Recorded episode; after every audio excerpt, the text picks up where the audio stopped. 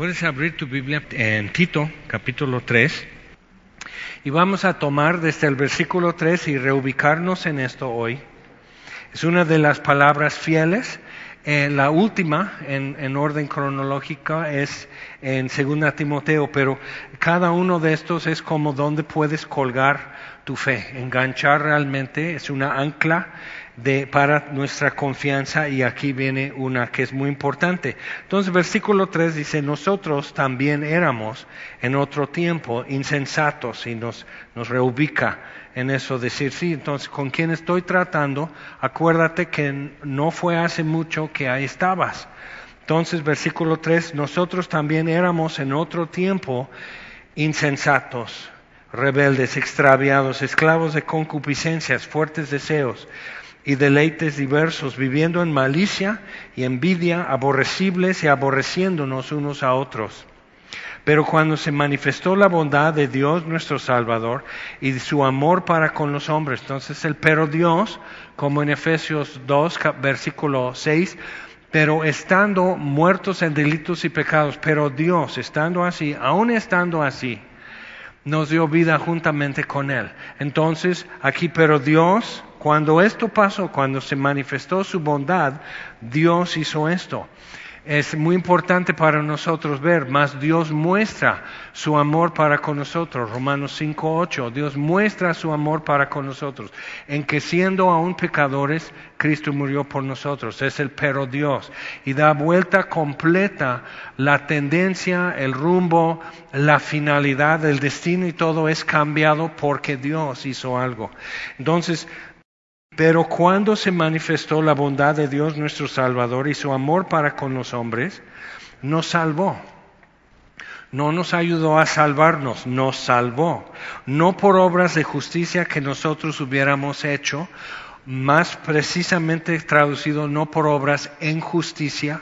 Entonces eso da a entender algo todavía más amplio y más más profundo para nosotros es que está bien, decimos, a pesar de lo que yo era, Dios me perdonó. Sí, y a pesar de lo que eres, Dios te sigue perdonando. Y a pesar de lo que serás, cuando terminas tu vida, y te, aún te faltará, en tu última respiración aún te faltará lo que puede haber de fruto en tu vida, pero aún con lo que es futuro, Dios te perdona. Entonces, no por obras de justicia que nosotros hubiéramos hecho, sino por su misericordia. Entonces, en Efesios 2.10 dice, nosotros somos hechura suya. Obra artesanal, poema, en griego es, es algo hecho a mano, como una escultura. Nosotros usamos una palabra poema, es una, algo que tú haces, que tú elaboras. Nosotros somos algo elaborado por Dios, hecho a mano en Cristo Jesús, no fuera de Él. Entonces, todo lo que, lo que tú has sido, lo que eres y lo que seguirás siendo fuera de Cristo, simplemente no cuenta. Y mejor deséchalo, suéltalo, déjalo fuera de ti, fuera de, de tu camino y déjalo atrás. Entonces, es muy importante para nosotros captar eso y decir, ok, bien, entonces, no por esto, ni lo que he hecho, ni lo que hago, ni lo que podría yo hacer, no cuenta para Dios. Entonces, Él se basa en quién es Él para salvarme. Y Él se basa no en lo que fui, no en lo que soy y no en lo que seré. Tengo una cuñada que este, vendía Mary Kay, productos Mary Kay, vendía muy bien. Este, usaba drogas, o sea, muy mal, muy mal vivida realmente, pero con todo se ve 15 años más joven de lo que es y ya está arriba de 70. Y vendía muy bien con eso, es un buen comercial porque dice, si ella, entonces yo, con que no estoy tan mal, pero el maquillaje no le ayudaba tanto, pero también mucha personalidad y el deseo de, de ayudar a otras. Pero llegó un momento, o sea, ya le dieron su carro, o sea, vendía bien, buen rendimiento mover el producto bien, ampliar el, el, campo de ventas, o sea, todo procediendo muy bien, y decidió perder eso. Porque vio también, necesito ser mamá, Este, necesito también en la iglesia estoy viendo que yo tengo algo que vivir y hacer y decir con las mujeres en mi iglesia o puedo seguir ampliando eso que no es malo o entonces como que mi tiempo es medido y qué voy a hacer. Entonces pues viene el tiempo que ya le recogen su coche porque ya no vende igual, ¿ok? Entonces, pero es una decisión que hizo. Ahora piensa, te dan eso como premio como, como galardón por haber vendido bien, pero con la idea, no es tuyo, no está facturado. Entonces, con la idea de que vas a seguir, mantener eso. Entonces, como quien gana una beca, estudió, pasó exámenes, llenó solicitudes, cuidó sus promedios y sus calificaciones, y llega el momento, dice, sí, te van a dar beca, pero tienes que conservar la beca con el mismo promedio o mejor. Tienes que mantener tus calificaciones. Y muchos de nosotros caminamos así como cristianos. Pues ya, por la gracia de Dios, pero ahora sí, tengo que mantener mi promedio. Y te das cuenta que tu promedio a veces sufre, ¿verdad? Entonces tus calificaciones bajan de repente. ¿Y dónde quedas? Pero si Dios está calificándote para darte perdón, para salvarte, entonces, o sea, esa calificación la puedes perder y recogen tu carro Mary Kay, ¿ok? Te recogen eso, bajas de, rango. ¿Y qué haces? Pero si tú entiendes la palabra de Dios, dices, no, o sea, la gracia de Dios es favor permanente para mí, está basado en Él y Dios está calificando a Cristo. Entonces yo en Cristo sí tengo entrada, sí tengo acceso a su favor. Eso es muy importante entender y creemos tenerlo hasta que te dé COVID. Entonces de repente ya como que, ¿y qué dice la Biblia? Y estoy bien, ¿y por qué me pasa esto? Se me va el aire. Y dices, ¿qué, qué, qué, qué? Que no, que gozas del favor de Dios y esto, y que le alabo y que soy esto, y comparto, y mis discipulados, y de repente, ¿por qué el miedo? Entonces, y eso ha sido una bendición para muchas personas, poder como depurar eso y quitar de su cabeza cosas que realmente no tienen por qué vivir ahí en tu cabeza, esas afirmaciones, esos, esos conceptos, doctrina y todo que no es bíblica. Y decir, me salvó. Me salvó porque Él quiso, Efesios 1, por el puro afecto de su voluntad, porque Él quiso no porque iba a haber un buen rendimiento, productividad o algo así. Si salvo a este, mira, va a ser a esto y aquello. Dices, mira, Pablo era, estaba muy mal, pero Dios lo salva y mira. Entonces tienes que estar rindiendo, produciendo como Pablo o quién sabe. Entonces algunos cuando como que vas bien, como que haces un poco extra para cuando te falte. ¿Ok? Y así no es. Y si vienes arrastrando mucho de eso, te priva de gozo, te priva de confianza, te quita la paz, porque Dios simplemente no va a sustentar conceptos que no son bíblicos, no va a confirmarte en algo que no es verdad. Entonces, si quieres ver fortaleza en tu vida, si quieres saberte respaldado y amado, tienes que hacerlo dentro de los parámetros de su palabra, tienes que meterte en ese marco. Entonces, otra vez, porque nosotros también éramos en otro tiempo insensatos. Bueno, ahora nomás medio tontito, ya no, ya no insensato, pero pues medio torpezón.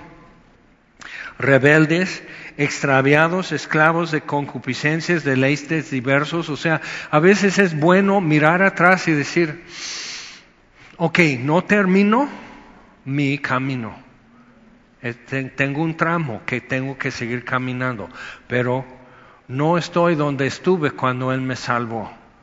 Y es bueno poder voltear a ver eso y decir, y eso es gracias a Él. Lamentaciones 3, las misericordias de Jehová son nuevas cada mañana, por eso no hemos sido consumidos. Y necesitas como decir, por eso, no porque te portas bien, porque si eso depende, y por eso, ahí estás con tu nebulizador, con tus inyecciones y betametasona y dexametasona y entonces ya te están cambiando el tanque de oxígeno y estás así, y de repente, ¿qué hubo? No el favor de Dios. Ok, entonces, y necesitas saber eso. Eso ha sido una bendición para muchas personas poder ya quitar cosas y decir, soy quien soy por la gracia de Dios. Porque Él decidió mostrar su favor en mi vida. No porque voy a ser tan bueno, no porque voy a ser tan picudo, no porque voy a ser tan sabio, no porque voy a ser productivo. Soy un desastre, soy patético y tuvo misericordia de mí. Y sigue teniendo misericordia de mí y seguirá teniendo misericordia de mí hasta que me presente ante su Padre seguirá mostrando su misericordia. Pero si tú estás siempre calificando el amor de Dios, el favor de Dios, de acuerdo con cómo tú te sientes hoy, estás fatal. Y no es bíblico, no es conforme a la palabra. Entonces, seguimos. Dice, pero cuando, dice, aborreciendo y aborreciéndonos y siendo aborrecibles y llenos de envidia, de cristianos que parece que no les cuesta, ok, ya te calé. Pero cuando se manifestó la bondad de Dios nuestro Salvador y su amor para con los hombres, hasta ahí pudimos imaginarnos reconciliados. Hasta ahí pudimos vernos como quizás Dios tenga piedad de mí, quizás Dios me perdone, quizás Dios pueda hacer de mí algo útil, algo que le agrada. Entonces, quizás sí, porque mira, y dice, nos salvó no por obras de justicia que nosotros hubiéramos hecho, sino por su misericordia, por el lavamiento de la regeneración y por la renovación en el Espíritu Santo.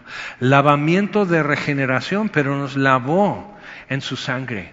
O sea, es eso, es rociados de la sangre del cordero. Es muy importante ver eso, es un lavamiento y regeneración.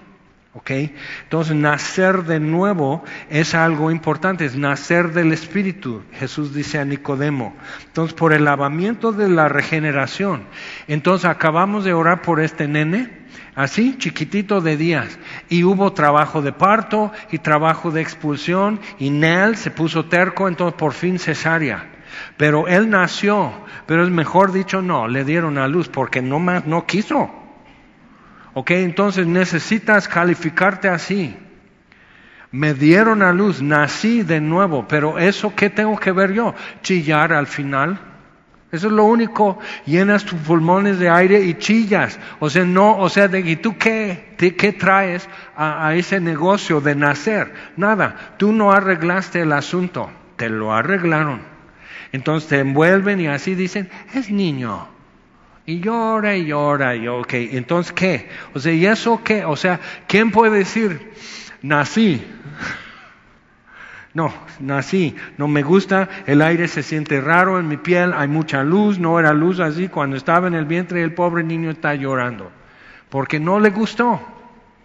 Ok, entonces cuando te ves así dices, por el lavamiento de la regeneración y por la renovación en el Espíritu Santo. Romanos 12 establece ahora sí, ya nacidos, ya regenerados, tenemos, sí tenemos una participación. Dice entonces, transformaos por la renovación de vuestro entendimiento. Por eso hemos hecho mucho énfasis y mucha repetición en lo que es metanoia. Porque dices, es que no entiendo, es que no entiendo, es que leo la Biblia y no entiendo. Metanoia. En serio, metanoia. Es que traes un montón de cajas y maletas y baúles y vigas y triplay y láminas y todo lo que has venido acumulando y no sirve y solo estorba y lo tienes que desechar. Entonces, metanoia como paranoia es algo de la mente. Entonces, metanoia es algo de la mente, pero para es junto, ¿ok? Meta como metástasis, cuando es cáncer y hablan, no, pues ya está en metástasis. Y, tú y yo estamos, ¿qué? Ok, stasis, estar. Entonces, metástasis está donde quiera. O sea, ya dio vuelta y está apareciendo donde quiera en el cuerpo. Ok, entonces metanoia es eso, es, es meter la mano y voltear algo. ¿Ok? Metamorfos, metamorfosis es eso, es una transformación, pero lo que dice meta en griego para nosotros es trans, ¿ok? Es a través de, transitar. Entonces, metanoia es meter tu mano en tu cabeza y voltear, todo al revés. Y no nos gusta. Porque te gusta lo que tú sabes, te gusta tu conocimiento, te gusta tus experiencias, te gusta lo que has podido lograr, te gusta tu autonomía. Y luego ya te están poniendo nebulizaciones, inyecciones y, oxígeno y el oxímetro. Estoy en 89.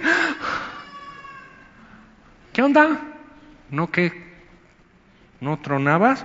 Entonces, pues es bueno poder decir, ¿y esto qué? O sea, te das cuenta que tu conocimiento, tu salud, tu esto, tu el otro, tus amigos, tu familia, tu dinero, tu buen médico, todo eso está, y tu, literal, tu respiración está de un hilo y parece que a través de un popote estás teniendo que respirar. Entonces, si en, espiritualmente sigues así como que chupando aire con un popote, popote para poder salir adelante, tira el tu popote, ¿para qué lo pones?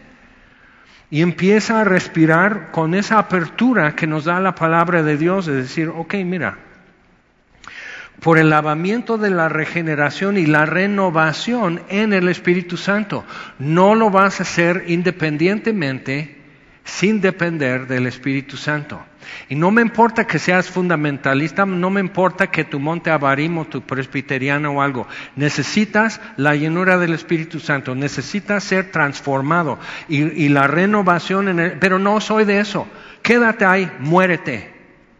O sea, ¿qué onda con esas actitudes? Por eso, por tu orgullo y tu autonomía. Yo no necesito a Dios, nomás cuando tengo un accidente, nomás cuando estoy en esto, nomás cuando... Y, por fin ya está, y todos estamos nosotros así. Pero siempre estás amolado, siempre estás al borde del desastre. O sea, vete, así como está la cosa. Sí te estoy confrontando y tengo más. Así es que o te aplacas o qué. Entonces necesitamos ver eso, Pablo, porque no había esas eh, como interpretaciones extremosas que son, que no, que esto, que y estos que hablan del Espíritu, ¿qué traes con él?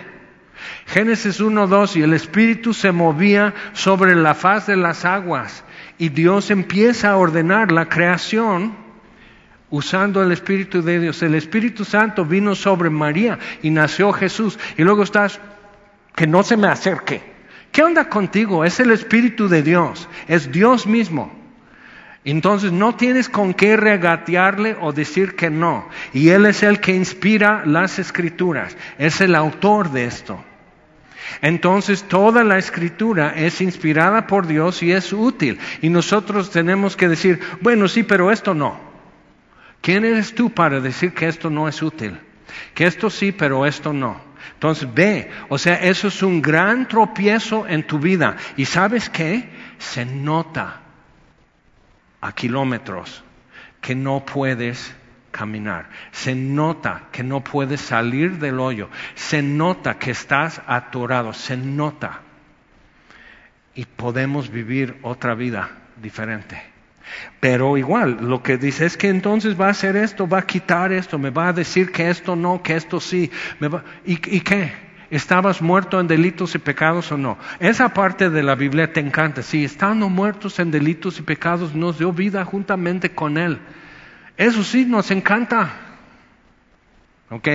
Pero ¿qué tal eso? También dice en Efesios más adelante, sed llenos del Espíritu, no seas bofo, no seas insensato, no vivir como necios, sino como sabios, sed llenos del Espíritu y dices, ahorita, Hace rato estuvimos viendo, Dios dice al sol esto, dice al mar hasta acá, pone las estrellas, órbitas, velocidades, que no tenemos idea a qué velocidad está volando una estrella, el sol, la tierra. Y Dios lo coloca y todo bien y todo así como va. Y luego Jesús dice, si alguno tiene sed, ven a mí, decimos ahorita. Entonces ve dónde está el problema en el universo, no está allá, está acá. Y cuando captas eso, entonces puedes decir, si pudiera cambiar mi corazón, creo que voy resolviendo mucho. Pero es interesante antes de llegar a Efesios 5 y decir, no sean insensatos, no sean necios, no vivan como necios, sed llenos del Espíritu Santo. En capítulo 4 dice, no vivan como los demás gentiles en sus deseos, simplemente por lo que se les antoja. Es que es mi único vicio, sí, te va a llevar al infierno. ¿Para qué tener dos vicios que con uno ya te lleva al baile? Entonces necesitamos ver eso, que nuestro lenguaje nos está balconeando muy gacho y cómo nos expresamos y, así. Cuando el lenguaje de Dios es esto, tienes sed, ven, y nosotros, aquí nomás. Y entonces, ¿qué? Pues muérete de sed. No hay de otra, porque Dios no tiene, ah, pues perdón entonces y te voy a llevar el vaso. Si tienes sed, aquí está la fuente y no la va acercando a nosotros. Ya se acercó Dios. El verbo fue hecho carne, habitó entre nosotros y vimos su gloria como del unigénito de Dios, lleno de gracia y de verdad. Entonces no cabe ya que todavía Él tenga que decir, bueno, entonces como te da flojera, entonces te voy a llevar tu vaso de agua, porque con un vaso no basta no te vas a saciar. Tienes que venir a la fuente. Tienes que venir a Jesús y estamos, ok, azótate un rato más. Y nosotros mientras aquí, con gozo, con gratitud, con descanso en nuestra alma. O sea, es, es tu decisión, es cierto, pero es mi función incomodarte, es mi función hacerte pensar, hacerte ver, hacerte cuestionar motivos, tus definiciones, limitaciones y donde yo tengo limitación y donde estoy limitando lo que Dios puede hacer en mí.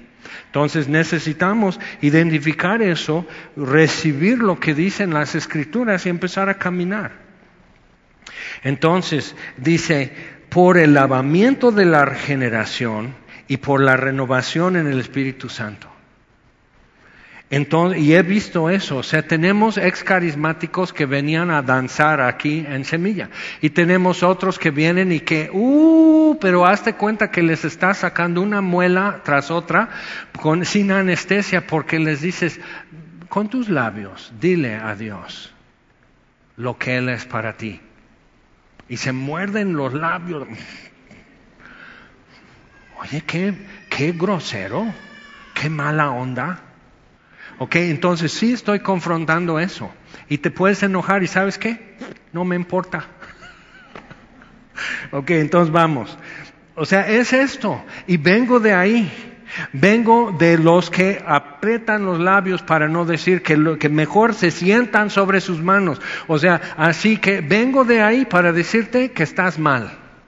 Y vengo también de estar adorando con los hermanos pentecosteses y de estar así, de todo eso digo, ¿sabes qué? Qué bueno que tienes mucha alegría, pero no vayas a pensar que porque aplaudes mucho, porque panderos o porque cantas o porque tincas y lloras, que por eso Dios te da su favor. Su favor es por el puro afecto de su voluntad, Efesios capítulo 1. Es su gracia y te muestra su favor porque así es Él, no porque así eres tú, favorecible. Te favorece porque Él es el Dios de gracia.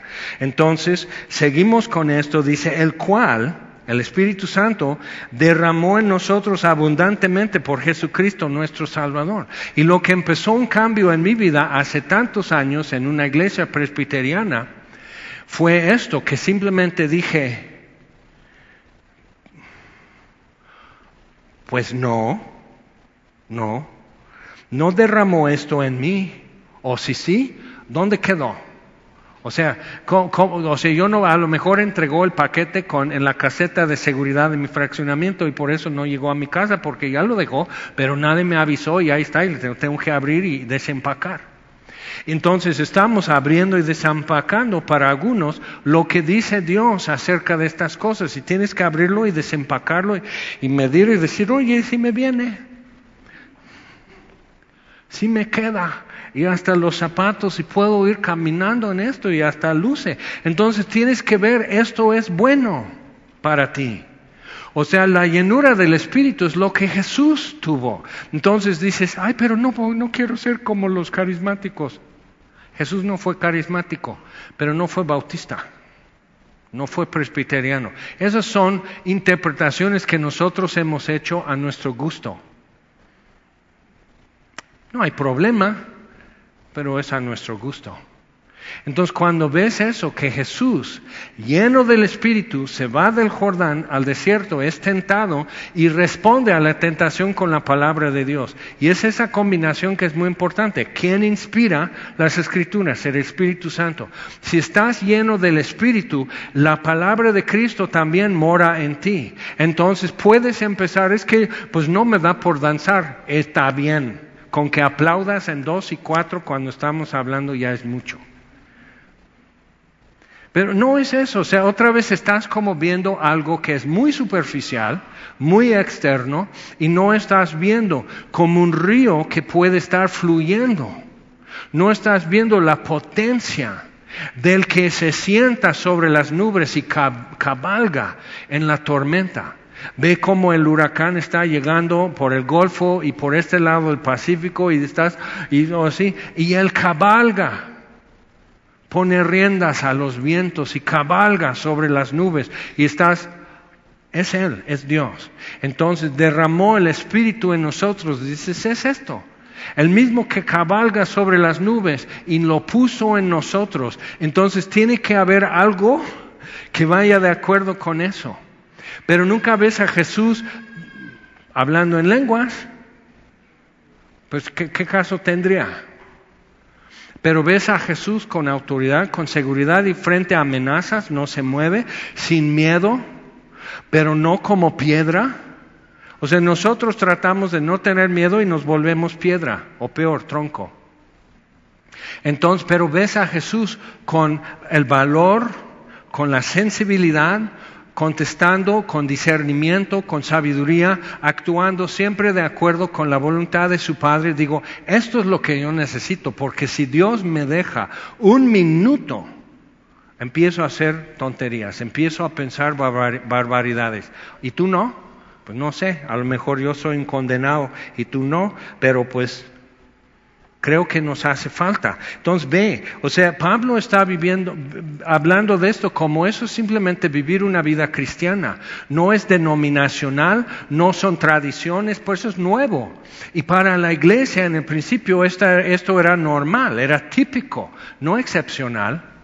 Entonces yo empecé leyendo la Biblia con una hambre y sed por la palabra de Dios, empecé a conectar cosas, empecé a repasar, empecé a tener como algo, como una familiaridad con el mensaje y los temas bíblicos. Yo así, y simplemente llego a esto y digo, no, entonces, y empecé a pensar diferente, empecé a orar diferente y decir, e-, esto dices, pero no sé dónde quedó. Solo sé que todavía tengo sed, pero no vengo, no veo esa plenitud que tú dices. Entonces, y Dios rectificó la situación. Y nadie se dio cuenta, solo yo. Entonces ve, no asustó, no avergonzó, no llamó la atención, no interrumpió un servicio. Dios simplemente me llenó conforme a su palabra. ¿Qué más queremos? ¿Qué más queremos? Conforme a lo que está escrito, Señor, haz tu voluntad. Necesito ser todo lo que tú quieres que yo sea, porque quiero vivir para ti, pero no puedo. Ni puedo vivir bien para mí, o sea, soy tan patético, tan chafa, que ni hago bien mi voluntad, mucho menos la de Él. Y cuando te das cuenta que Dios dice, sí, pero quiero ah, operar en ti, quiero hacer algo en ti de manera que todos puedan verme a mí a través. Ok, entonces seguimos. Y eso dice para que justificados por su gracia viniésemos a ser herederos conforme a la esperanza de vida eterna. Es eso, siempre punteando hacia lo que Dios hace, hacia, hacia lo que Dios produce, hacia lo que puede haber por la mano de Dios, no hacia lo que yo podría producir. Eso no interesa. Ya tuve toda mi vida antes de Cristo para poder demostrar lo que yo puedo producir y como que el mundo no fue enriquecido. Entonces, viendo eso, justificados por su gracia, viniésemos a ser herederos conforme a la esperanza de la vida eterna. Palabra fiel es esta. Y en estas cosas quiero que insistas con firmeza para que los que creen en Dios procuren ocuparse en buenas obras.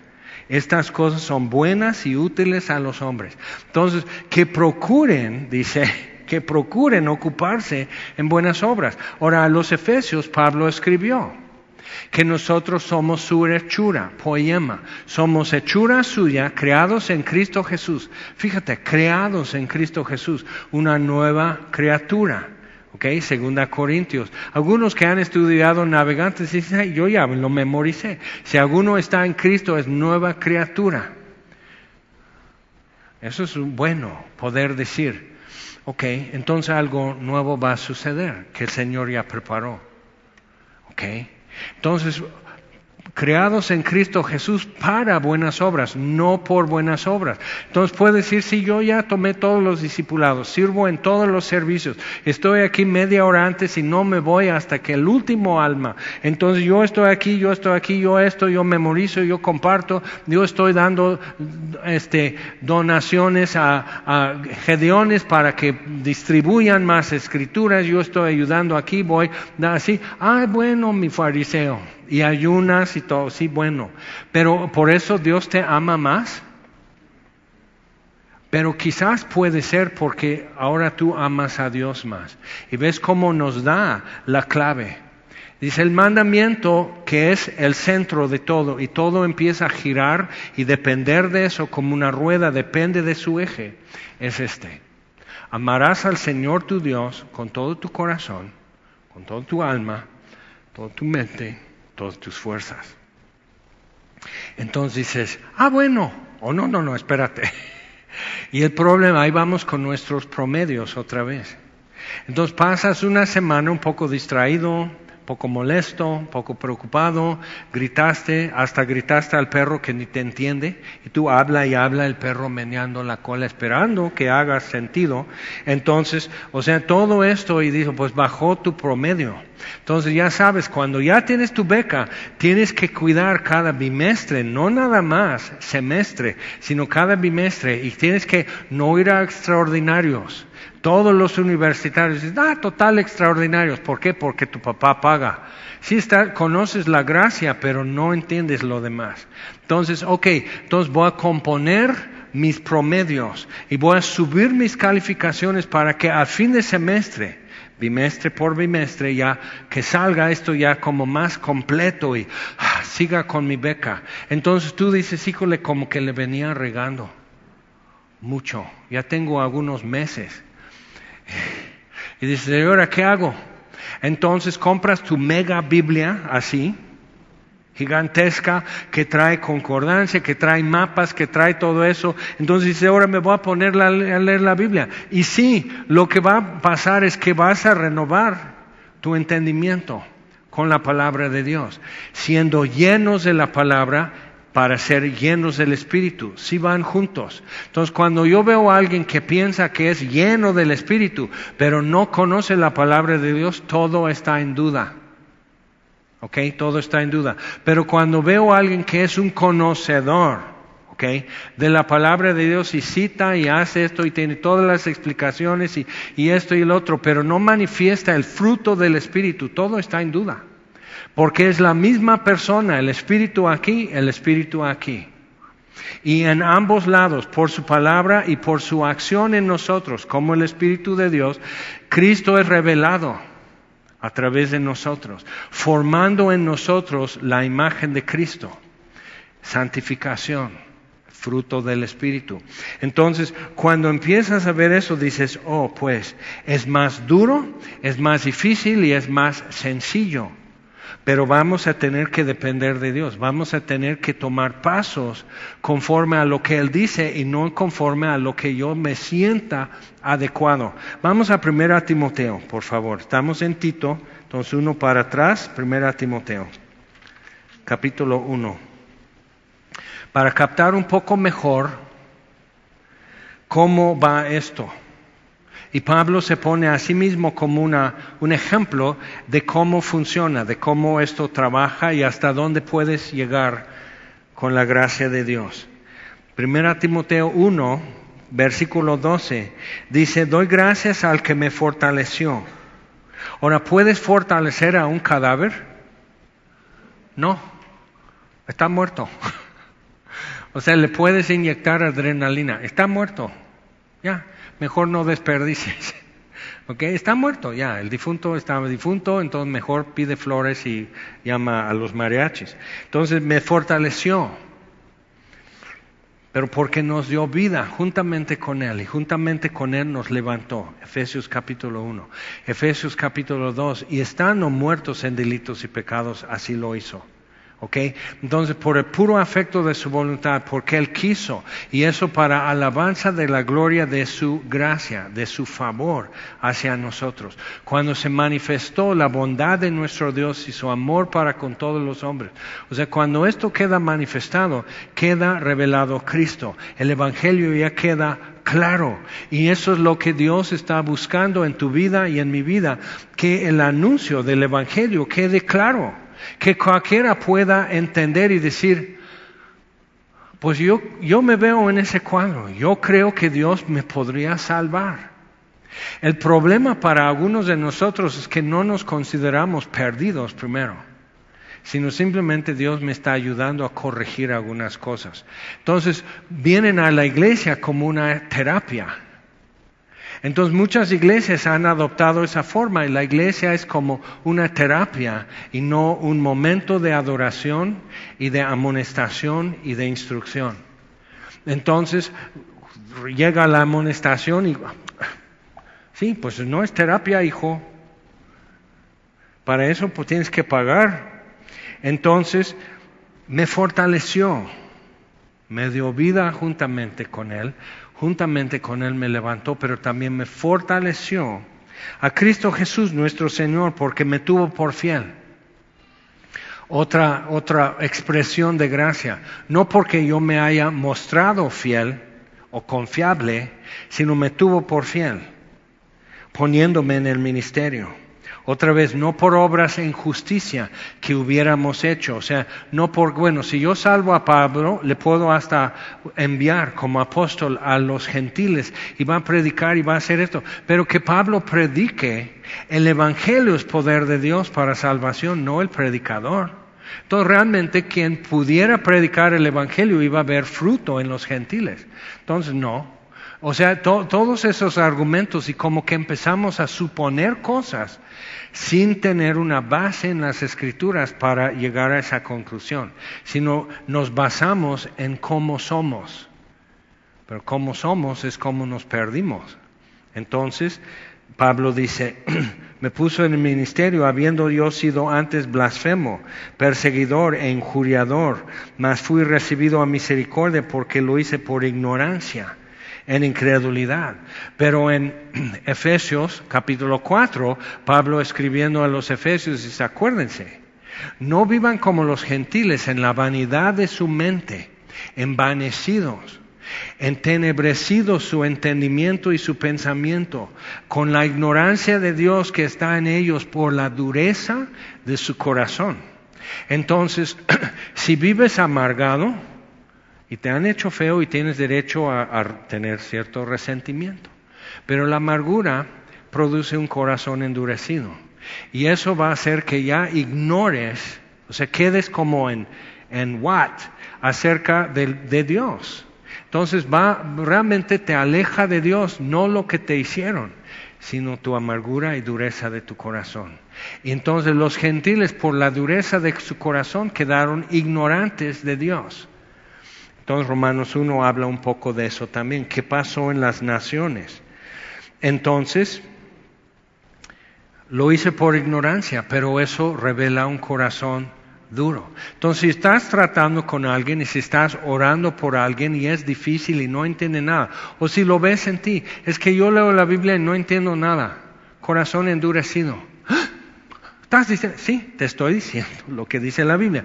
La ignorancia de Dios es, causado por un corazón endurecido. Entonces, ¿qué es lo que lo va a remediar? Entonces hemos cantado, ¿no?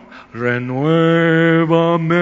Entonces ya lo cantamos todo, pero cuando Dios ya empieza a cambiar tu corazón y quitar la dureza de tu corazón, vas corriendo, se lo quitas y te lo vuelves a aplicar, porque es como la concha para un molusco, el ostión está desnudo sin su concha.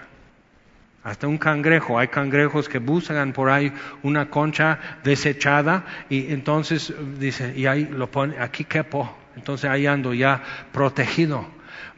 Te digo una cosa, no eres molusco. Un humano no vive bien con esa concha de protección. Entonces dice, pero no puedo vivir sin esto, me muero de dolor. Ok, entonces necesitas quitar eso y aplicar la verdad renovar tu entendimiento. Transformaos por la renovación de vuestro entendimiento. Entonces, sí se puede, pero lo tienes que hacer como Dios dice. Entonces dice, habiendo yo sido antes blasfemo, perseguidor e injuriador, mas fui recibido a misericordia porque lo hice por ignorancia. O sea, ¿cómo Dios te va a hacer entender quién es Dios? Te lo tiene que revelar porque no ibas a llegar a la conclusión correcta solo. Y no nos gusta muchas veces, pero eso es orgullo. ¿Quieres tú ser el adivino? ¿Quieres tú ser el picudo que pudo llegar a la conclusión correcta acerca de Dios sin Dios? ¿Para qué? Entonces necesitas decir sí, aunque sea chato, con tal que respire. Entonces necesito entender, aunque Dios me lo tenga que inyectar. O sea, necesito que Dios me haga entender. Que Dios me revele, que alumbre los ojos de mi entendimiento. La oración de Pablo por los Efesios. Que el Dios alumbre los ojos de vuestro entendimiento para que con todos los demás creyentes puedas ver y disfrutar y recibir y vivir lo que los demás. Entonces, que te dé un poco de inquietud los que otros aparentemente viven en Cristo y tú no, porque eso se puede remediar.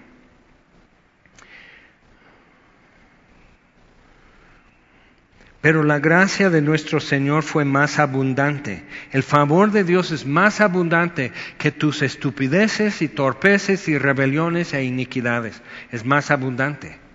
Entonces tú puedes hacer una lista, es que yo no puedo porque soy esto, porque he sido esto, porque toda mi familia son borrachos, porque son mujeriegos, porque somos, todos somos muy volubles y enojones en mi familia, yo también, yo soy de primera fila en mi familia con esto. Entonces estás dando todas tus razones, pero Dios no tomó en cuenta tus razones, no tomó en cuenta tus pecados, no tomó en cuenta tu capacidad de ser una buena persona sino encerró a todos bajo pecado, Romanos 3, para tener misericordia de todos. En eso andamos, en su misericordia. Entonces dice, la gracia, el favor inmerecido de nuestro Señor fue más abundante con la fe y el amor que es en Cristo Jesús, palabra fiel y digna de ser recibida por todos, que Cristo Jesús vino al mundo para salvar a los pecadores de los cuales yo soy el primero.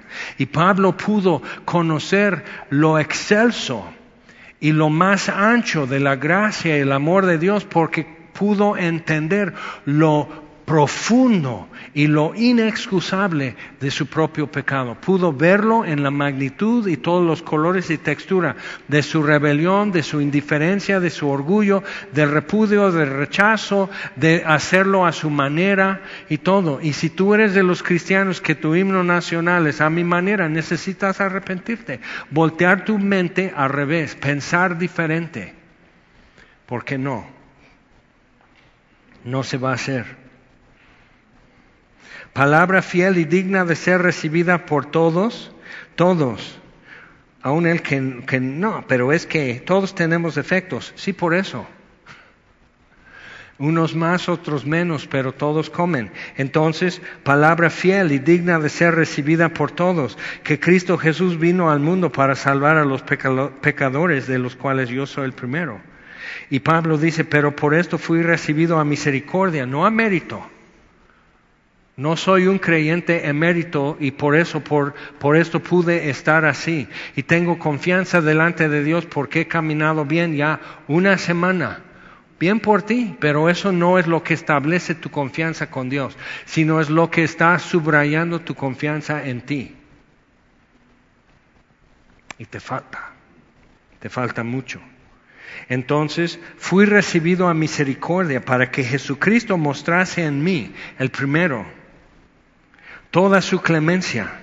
Entonces ve, pruebas y aflicciones revelan debilidades, arranques, corazón endurecido, ignorancia de Dios, altivez, autonomía, etc. O sea, revelan muchas cosas. Y Dios me, me llevó a ese texto de Simeón a José y María en San Lucas, que este niño será para levantar y para la caída de muchos y para revelar los corazones. Y yo nomás así dije, ah, entonces 2020 va a ser interesante. Yo decía, pues hay, un, hay una epidemia en China, tenemos que orar por los pobres chinos. Y vi reportajes y están soldando sus puertas y todo eso. dije, tenemos que orar por los chinos. Y, y llega el camión tocando la puerta en México. Este, sí tenemos 20 mil casos de coronavirus servido, entregados, firme aquí. Y credencial de elector, ok, bien, entonces ahí está entregado. Y sí, todo esto ha servido para revelar corazones, lo que hay. Miedo, incredulidad, altivez, autonomía, confiar en mi fuerza, confiar en mi justicia, desconfiar de todos, que, todos te veían como cristiano que, o la cristiana y realmente resulta ser solo eres un Flander, no eres más.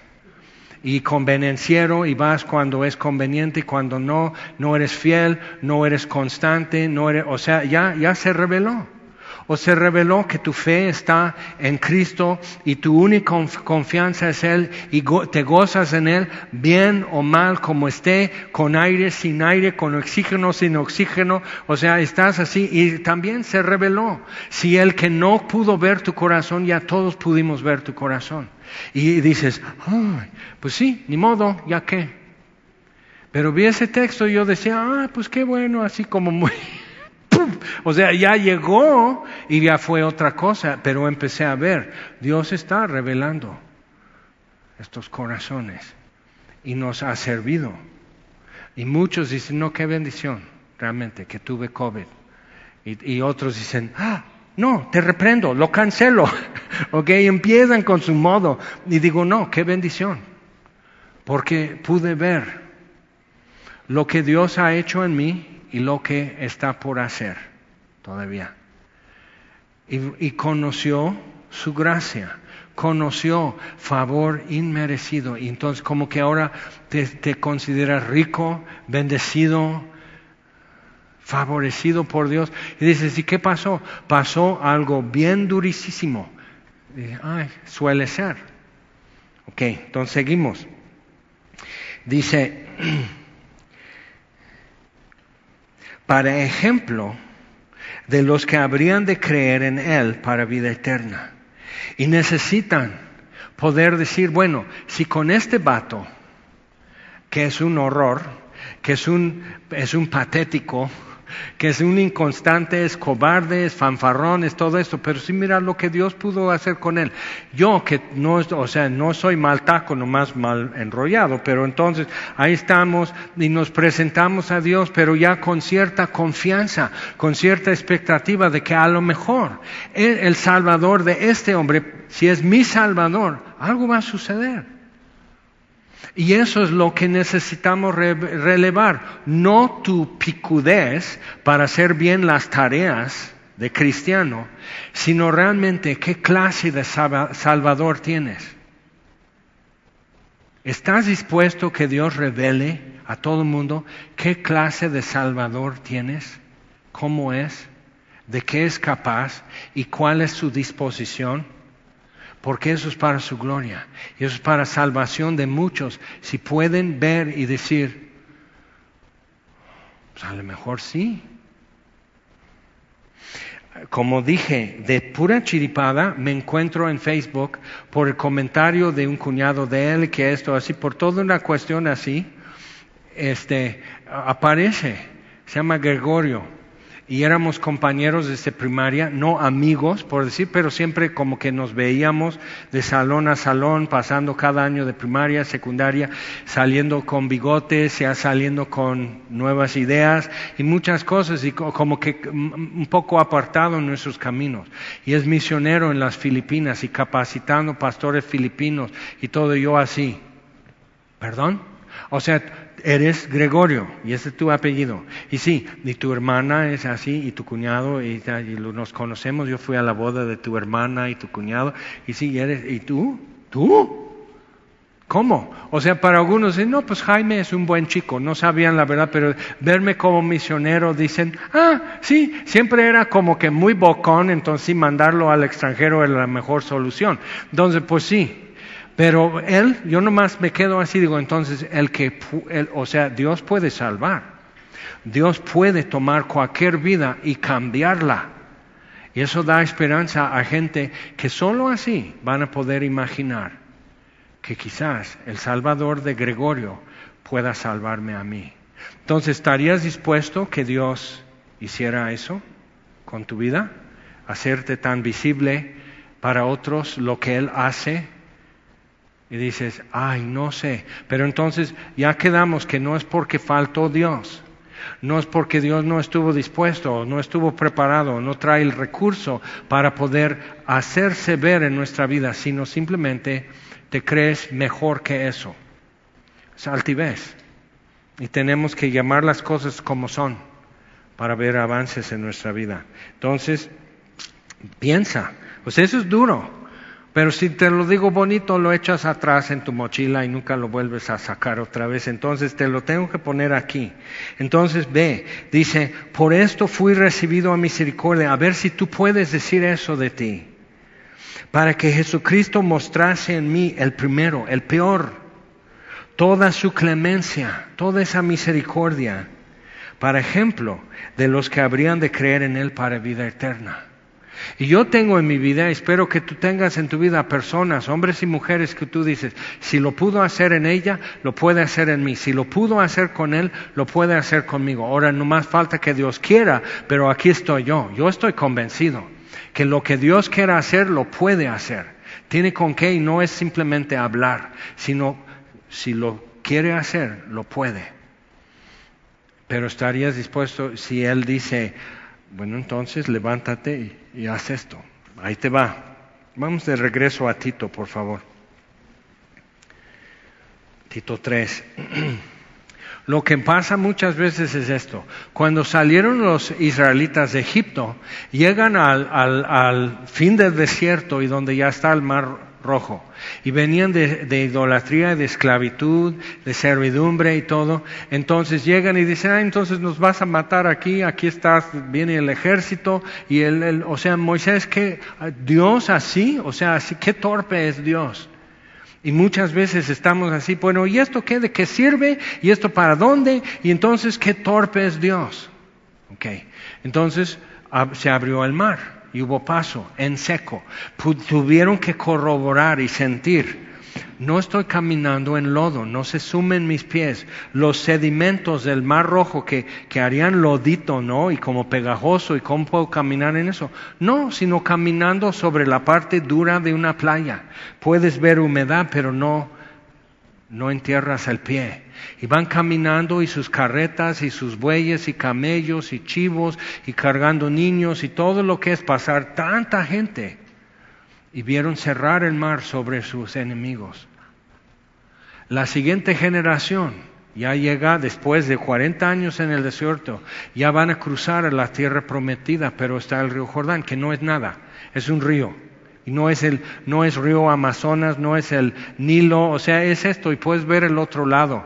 Y, si es como era para ellos, el, en la primavera, la espesura del Jordán pues hace más agua, pero aún así podrías nadarlo entonces llegan a esto y Dios dice, ahora va a ser diferente. Ya han hecho el tabernáculo, el arca, los levitas, su, su, vestimenta y todo. Ya vienen con eso, con altares y todo, ya sabiendo, somos pueblo de Dios. Salieron de Egipto, somos unos pobres errantos, errantes limosneros, que alguien se apiade.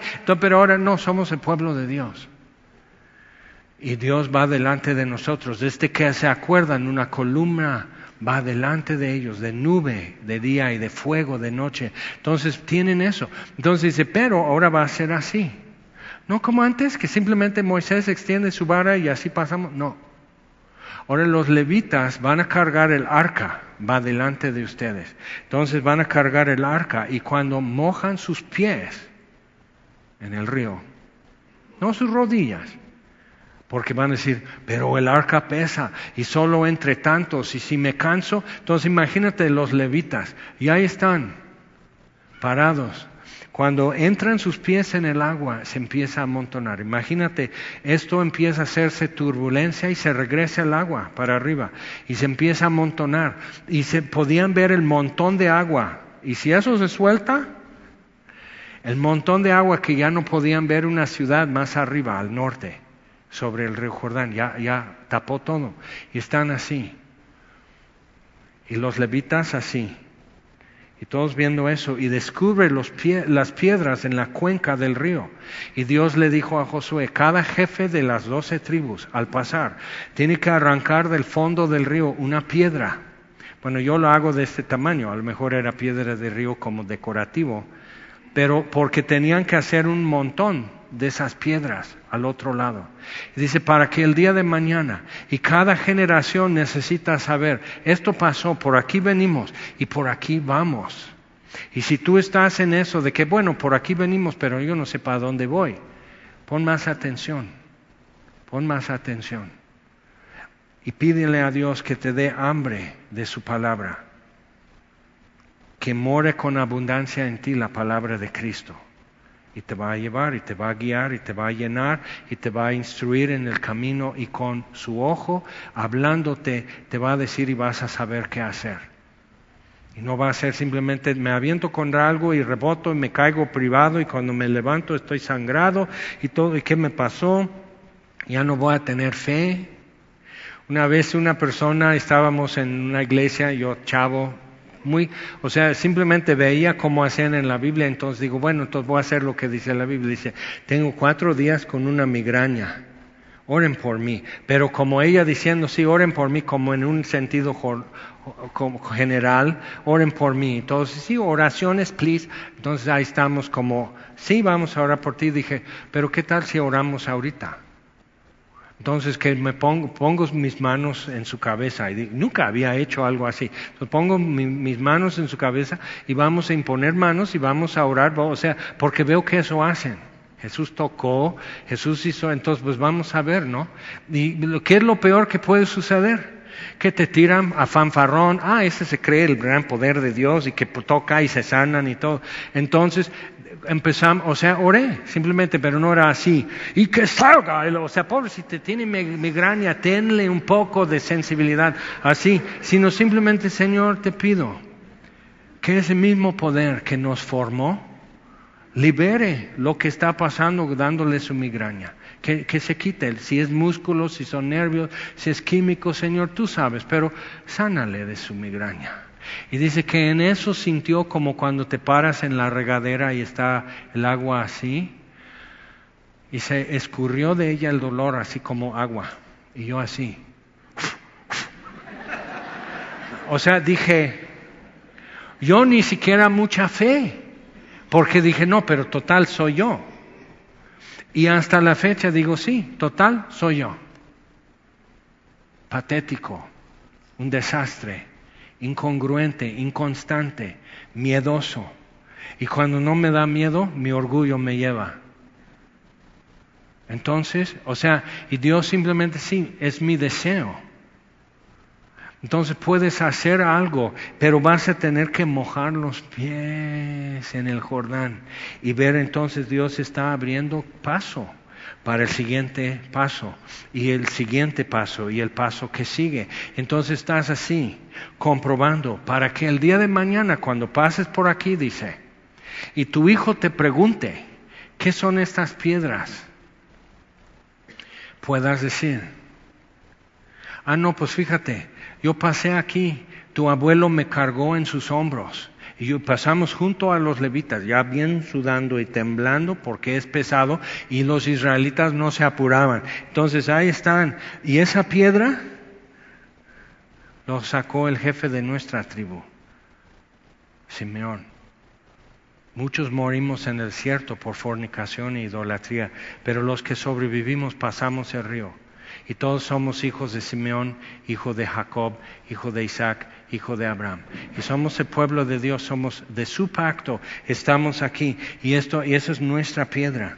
Cuando Elías hace el altar, después de tanta idolatría, empieza a colocar, y la primera piedra es Rubén, y van en orden y coloca doce piedras para hacer un altar de piedra y tierra, como Dios manda.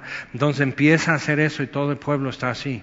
Ahí vas, Zabulón, Neftalí, Y por fin los benjamines. Acá estoy. Al último coloca la última piedra Benjamín. Entonces ya, y lo llena de agua, y lo satura de agua, y se llena la zanja alrededor de agua, y, la leña está saturada de agua, y descuartizado el buey, el toro sobre el altar, todo con agua, y lo llena doce veces. O sea, el mismo pueblo de Dios está apagando todo. Esto es el agua el sacrificio está preparado y derraman agua sobre el altar.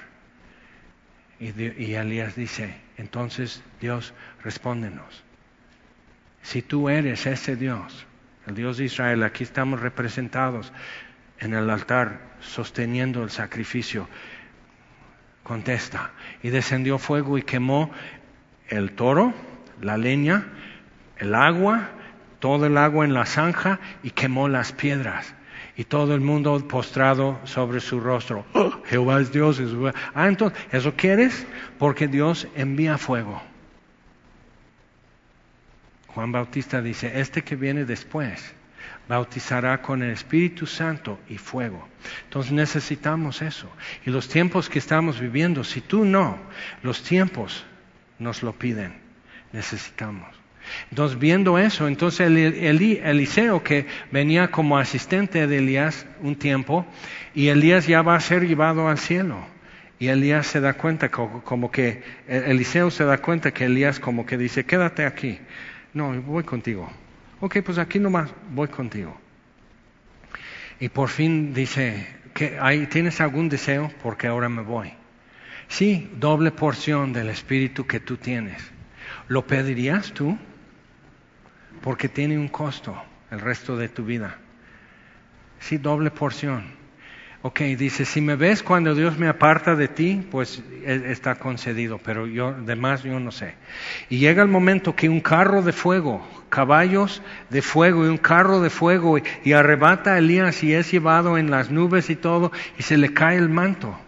Y Eliseo entre, entre maravillado por lo que vio y presenció, pero al mismo tiempo el duelo de perder a Elías. Entonces así, ah, los carros de Dios, pero Elías como padre para mí.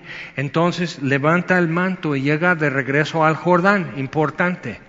Ya viene del desierto, rumbo a, pasando esto, ya está en tierra de Israel nuevamente. Dice, ¿dónde está el Dios de Elías? No hizo otra cosa, no fue 40 días al monte, no hizo un ayuno, no fue a un retiro, no hizo nada, simplemente estuvo caminando con Dios ahora me toca hacer algo que es más allá de mí. ¿Dónde está el Dios de Elías? Dice Eliseo. Y azota, imagínate, qué tonto. toma el manto de Elías, su, su cotón, y azota el agua del río Jordán. ¿Y eso qué? Ahora ya nomás llevas así tu cotón todo mojado, escurriendo. O sea, ¿y eso qué? Y se detienen las aguas y se va esta agua y así está. Y el agua se amontona y Elías pasa en seco. Y luego se cierra el agua. Ahí está el Dios de Elías. Y dime si México no está viviendo días que necesitan eso, esa porción. O sea, ve, simplemente eso. ¿Qué tal si cambiamos nuestro estilo de pensar de lo que Dios puede hacer en tu vida, lo que le das permiso a hacer en tu vida? O sea, las cosas posibles, lo que puede estar en el menú de opciones que Dios puede hacer. ¿Y qué tal si simplemente toda la escritura es inspirada por Dios y es útil? porque dice aquí estas cosas son buenas y útiles a los hombres. Versículo 8. Tito 3:8. Palabra fiel es esta, para que justificados por su gracia viniésemos a ser herederos conforme a la esperanza de vida eterna, no conforme a la esperanza de prosperidad, no conforme a la esperanza de salud, sino conforme a la esperanza de la vida eterna, herederos de Dios. Pero entonces, ¿qué sería la herencia?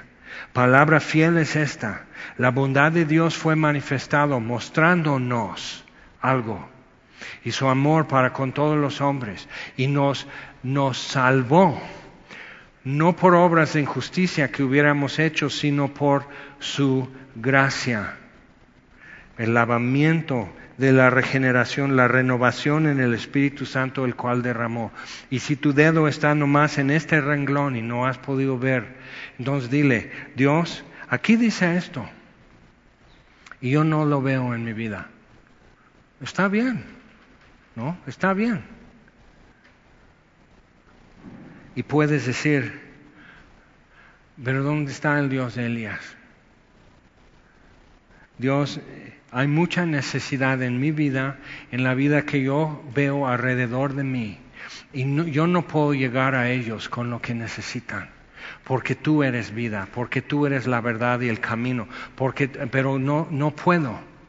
O sea, me estás pidiendo que yo lleve agua para el incendio y solo tengo una canasta de carrizo. O sea, esto no, no, no lleva agua. Algo. Y cuando tú ya estás en, en, en ese plan de no puedo si tú no intervienes, Dios. Si tú no haces algo conforme a tu palabra que yo veo faltante en mi vida todavía, entonces eh, seguimos perdidos todos. Señor, todo es inútil, todo es frustración, todo es... Seguimos en espera de qué? Que llegue el tren. Ya se va. Entonces necesitamos ver eso. Por eso palabra fiel es esta. En estas cosas quiero que insistas con firmeza. Pues aquí estoy, amados, insistiendo con firmeza cumplido, entregado el paquete. Entonces, eh, que insistas con firmeza para que los que creen en Dios procuren ocuparse en buenas obras. Pero ¿cómo vas a saber cuáles son las obras que Él preparó de antemano si no sabes buscar a Dios, si no sabes recibir instrucción de Él, si no sabes ser dirigido por Él? O sea, esto es algo que tenemos que adquirir, pero empieza en versículo 5 por el lavamiento de regeneración y por la renovación en el Espíritu Santo. Que procuren ocuparse en buenas obras. Estas cosas son buenas y útiles a los hombres. Entonces hoy vamos a tomar la cena del Señor, excelente momento para poder decir, ok, Aquel verbo fue hecho carne y habitó entre nosotros, lleno de gracia y de verdad. Y vimos su gloria, dice Juan. Gloria como del único, unigénito del Padre, lleno de gracia y verdad. Y, y, la ley vino por, vino por medio de Moisés, pero la gracia vino por medio de Jesucristo. A Dios nadie vio jamás. El unigénito Hijo que está en el seno del Padre le ha dado a conocer. Y eso es lo que venimos predicando. Siempre, siempre es Cristo crucificado. Y hoy, al tomar estos dos elementos, estamos diciendo lo que Pablo dijo hace tanto tiempo a los Corintios. Yo les enseñé lo que también recibí. Que Cristo Jesús en la noche que fue entregado tomó pan y lo partió y lo dio a sus discípulos y dijo, coman todos de esto y algunos dicen, es que yo no soy bautizado. Jesús no dijo, tú no porque no estás bautizado. otros dicen, es que no soy miembro de esa congregación. No existían congregaciones. Esas son cosas que hemos agregado porque creemos que hay una necesidad de agregarlo. Jesús dijo, coman esto todos. ¿Y lo entendieron? No, lo comieron. Y después de cenar tomó la copa que siempre dejaban en la cena tradicional de la Pascua. Siempre la dejaban, porque era la copa del reino. Que eso lo beberemos cuando venga el Mesías. Jesús toma esta copa, dice, esta copa es el nuevo pacto. Y en eso está cumpliendo lo que dijo Moisés hace milenios que vendrá otro profeta como yo y le tienen que hacer caso.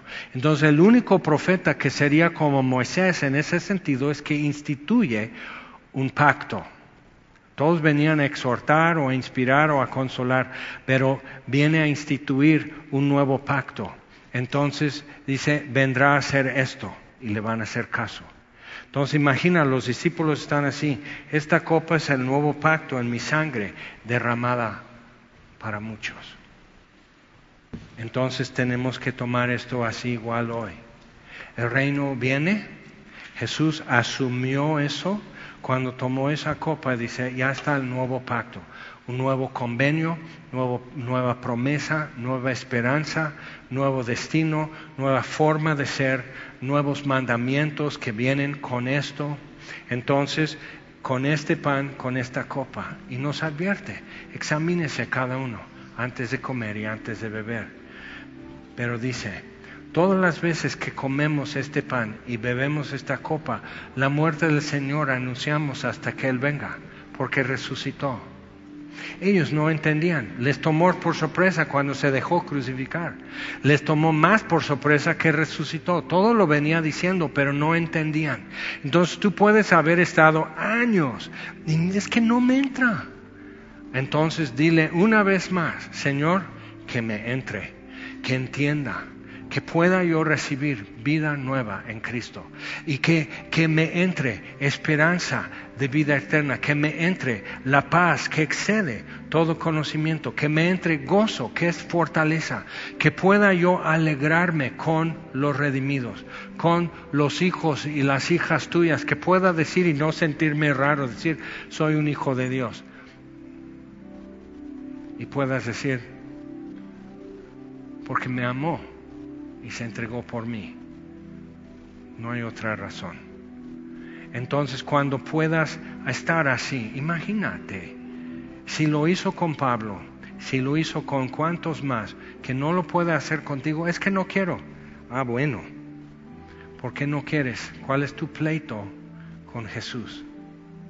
No, con Jesús no sino porque mis papás, sino porque mi marido, sino porque mi mujer, sino porque mis hijos, sino porque el pastor, sino porque la iglesia. O sea, tienes tus razones por qué le vas a castigar a Jesús.